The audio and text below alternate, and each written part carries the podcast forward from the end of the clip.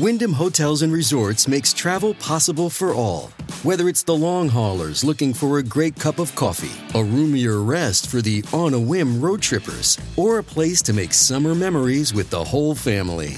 No matter who you are, where you're going, or why, with 24 trusted brands to choose from like La Quinta, Days Inn, and Super 8, your Wyndham is waiting. Get the lowest price at wyndhamhotels.com. Restrictions apply. Visit website for more details. This episode is brought to you by Seed. Probiotics are most effective when they make it to your colon alive. That's why Seed developed a patented two in one capsule that safeguards viability of its DSO1 daily symbiotic through digestion to deliver the maximum dose to your colon. No refrigeration necessary. Visit seed.com slash Spotify and use code Spotify25 to get 25% off your first month.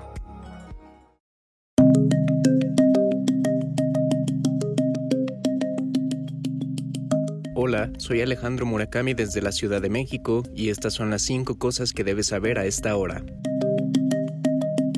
La portavoz de Alexei Navalny informó que la madre del opositor, Lyudmila Navalnaya, recibió el informe médico del fallecimiento de su hijo, en el que se afirma que su muerte se debió a causas naturales. El viernes, el servicio penitenciario ruso declaró que Navalny se sintió mal después de dar un paseo y casi inmediatamente perdió el conocimiento. Además, agregó que estaba investigando su muerte súbita. Por su parte, el hospital de la ciudad de Lavit Nang declaró a la agencia estatal rusa RIA Novosti que estuvo intentando reanimar a Navalny durante más de media hora. El portavoz del Consejo de Seguridad Nacional de Estados Unidos, John Kirby, dijo a la prensa que los rusos deben entregar el cuerpo de Alexei Navalny a su madre. La madre de Navalny dijo este jueves que el día anterior le mostraron el cuerpo de su hijo en la ciudad rusa de Salek Hard, donde firmó su certificado de defunción.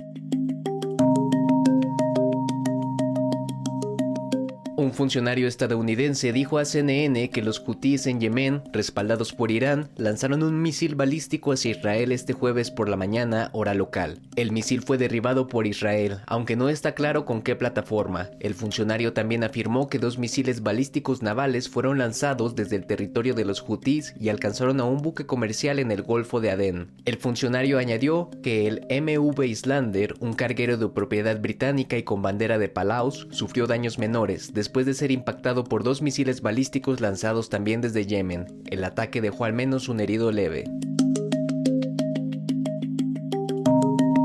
El presidente de Ecuador, Daniel Noboa, confirmó que su país no entregará a Estados Unidos equipamiento militar que luego pudiera ser utilizado por Ucrania en su guerra contra Rusia. Durante una entrevista con CNN en español, Noboa dijo que no quieren triangular armamento y explicó que tomó la decisión al enterarse de que el antiguo equipo bélico soviético, que antes él mismo había descrito como chatarra, sería utilizado en un conflicto armado. Añadió que para su sorpresa, Estados Unidos comunicó públicamente que ese armamento iba a ser llevado para el conflicto armado en Ucrania del cual dijo no quieren ser parte. La semana pasada, el subsecretario adjunto de la Oficina de Asuntos del Hemisferio Occidental del Departamento de Estado de Estados Unidos, Kevin Sullivan, dijo que Ecuador estaba considerando la entrega de equipamiento bélico soviético a Ucrania como parte del acuerdo de intercambio entre Ecuador y Estados Unidos, aunque aclaró que esa era una decisión que en definitiva dependía del presidente de Ecuador.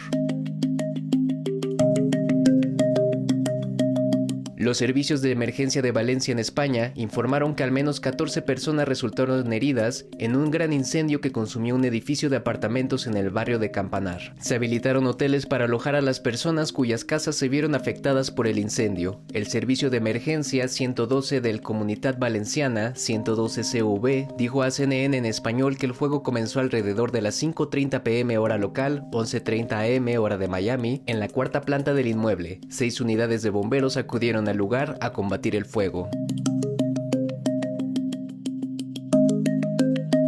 Acuerdo con la Agencia Espacial Europea, ESA por sus siglas en inglés, uno de sus satélites volvió a entrar en la atmósfera de la Tierra sobre el Océano Pacífico Norte, entre Alaska y Hawái, y hasta el momento no ha habido informes de daños. La Oficina de Desechos Espaciales de la agencia, junto con una red de vigilancia internacional, vigilaron y rastrearon el satélite de observación de la Tierra ERS-2 durante todo febrero para hacer predicciones sobre la reentrada que ocurrió a las 12.17 pm hora de Miami del miércoles. La ESA proporcionó continuas actualizaciones en vivo en su sitio web. A unos 80 kilómetros sobre la superficie de la Tierra, el satélite se rompió debido a la resistencia atmosférica y se esperaba que la mayoría de los fragmentos se quemaran en la atmósfera. La agencia dijo que era posible que algunos fragmentos alcanzaran la superficie del planeta, pero que los pedazos no contenían ninguna sustancia nociva y probablemente cayeron en el océano.